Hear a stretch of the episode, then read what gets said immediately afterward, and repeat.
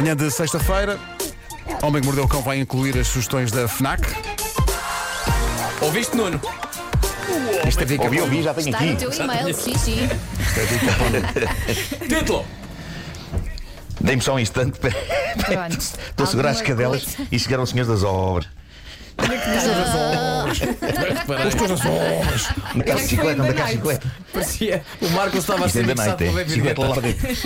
Senhor das obras, senhor das obras, Anda cá, chiclete. senhor das obras. Flor. Agora vou estar com isto de dor. Não, não.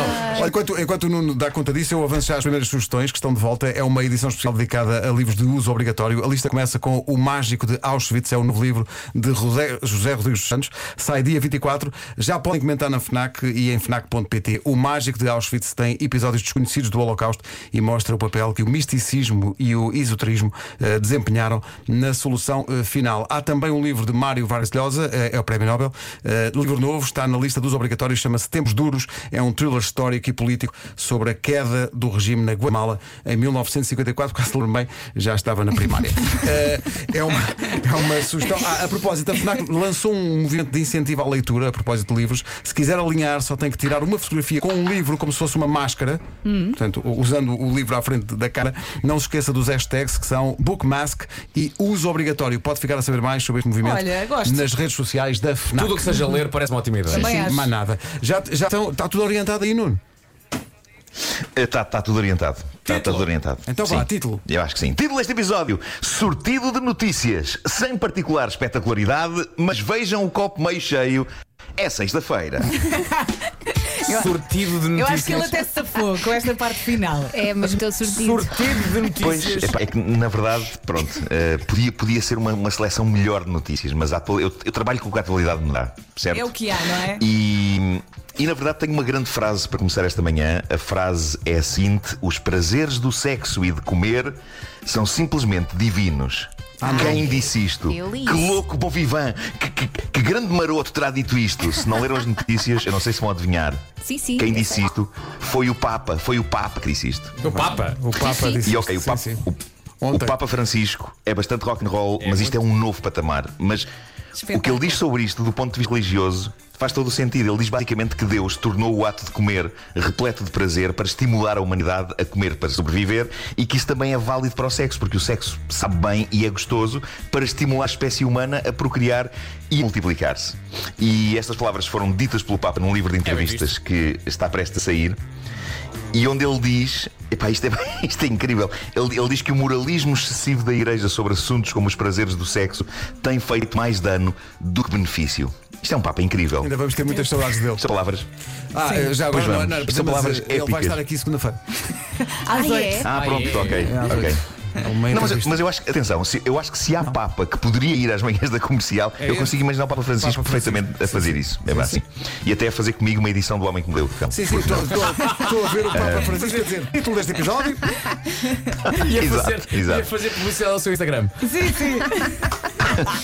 Insta Papa Francisco. O que há a dizer Insta é, Papa. malta, se ele diz isto, se ele diz isto, largai essa culpa e abraçai o prazer, dentro da medida do possível, tendo em conta a pandemia. Portanto, usai máscaras e evitai o ósculo.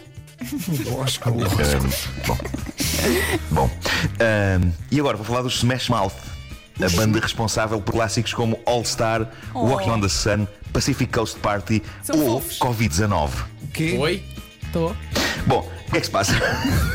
Agora que chamei a vossa atenção, o- os Smash Mouth podem não ter a relevância que tinham há uns anos, mas voltaram às notícias em força porque eles deram um concerto numa concentração motar no Dakota do Sul, na América, e foi um evento que atraiu umas sólidas 460 mil pessoas, nenhuma delas interessada ou obrigada a usar máscaras ou a manter o distanciamento social. E agora há um estudo que acabou de sair que diz que este evento, apenas este evento, pode ter sido responsável ou ser responsável ainda por uns bons 19% de todos os novos casos de coronavírus na América. Ui.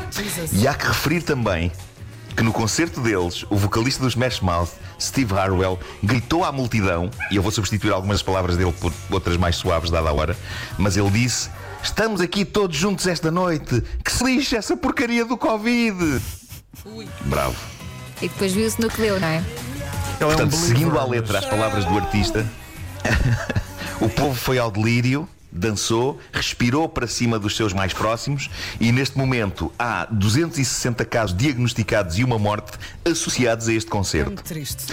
Mas Epá, que se lixe, pandemia!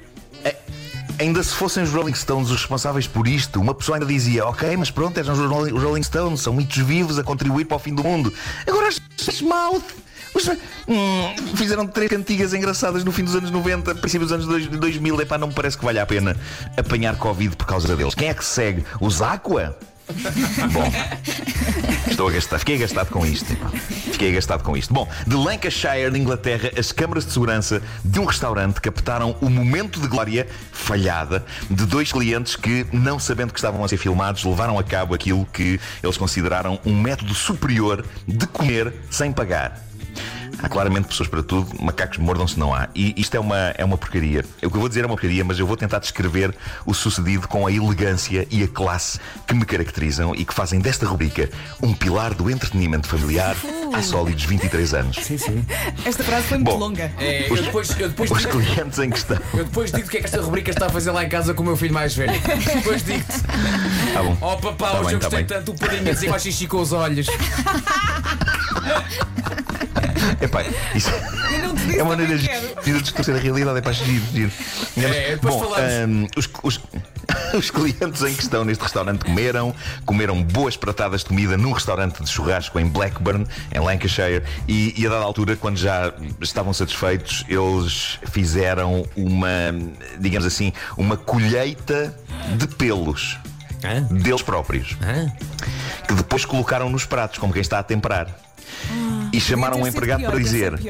Meu caro senhor, constato agora que há pelos no meu prato. Como é óbvio, não irei pagar por esta pouca vergonha. Passar bem. Não sei se eles falaram desta maneira, mas a ideia era esta.